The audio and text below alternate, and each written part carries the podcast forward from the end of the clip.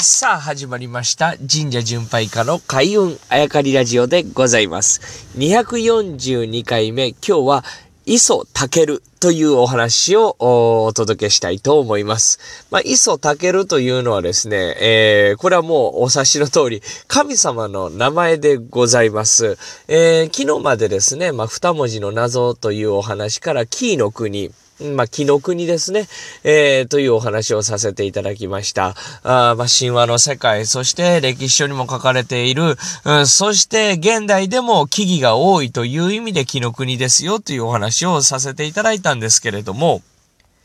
この木の国、まあ、木の国ですね。で、現代の和歌山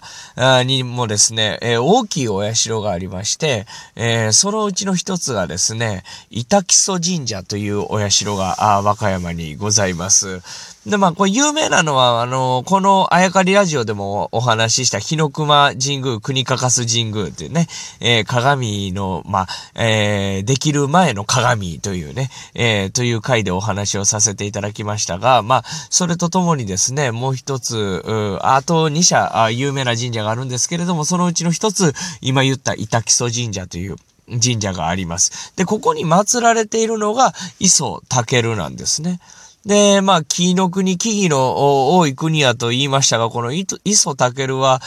どんな神様かというと、まあ、林業の神様とされているわけでございます。なので、全国のですね、まあ、木に関するお仕事をされている方、林業の方からですね、信仰を受けていると、信仰されているというのが、この磯タケルでございまして、で、この磯タケルはですね、皆さんがよくご存知の、まあ、この番組でもずっとお伝えしてきていたですね、ある神様の息子だと言われております。さあ、誰でしょうか？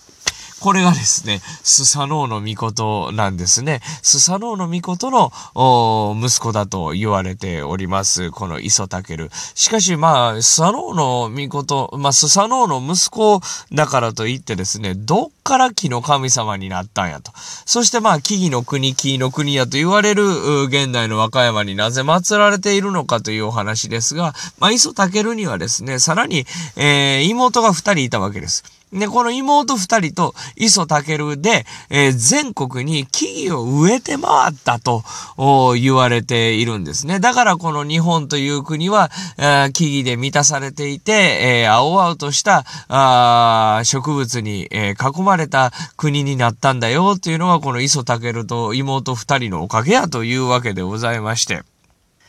まあ、そんなことから、現代では、林業の方に、えー、そして、木を扱う職人さんとかですね、お仕事をされている方々に信仰されていると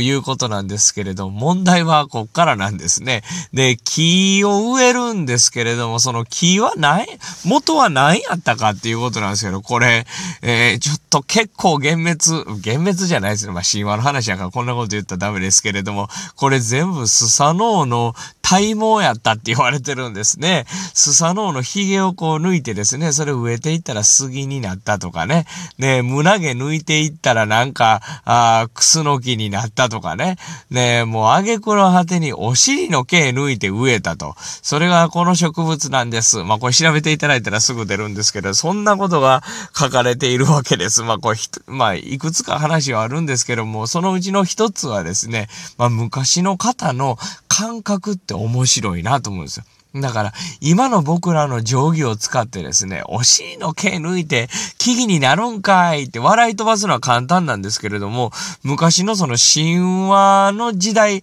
まあ神話をどう書き残したかっていうのは別として神話をそう書いた人たちの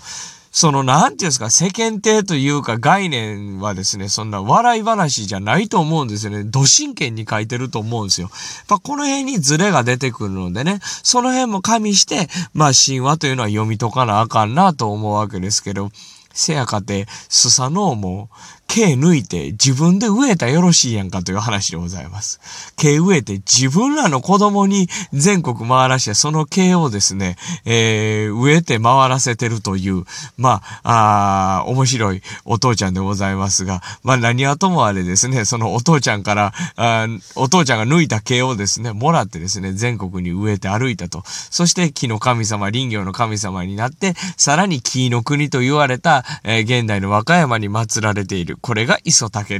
今日はこの磯竹のお話をお届けいたしました。